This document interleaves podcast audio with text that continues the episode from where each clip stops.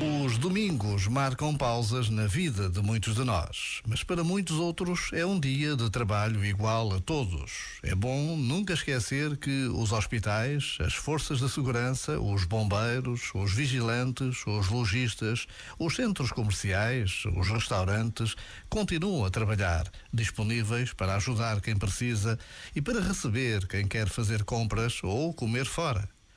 Nesta breve pausa de reflexão, podemos agradecer a Deus tudo o que temos e recebemos, recordando as cidades em guerra onde tudo é dramaticamente diferente.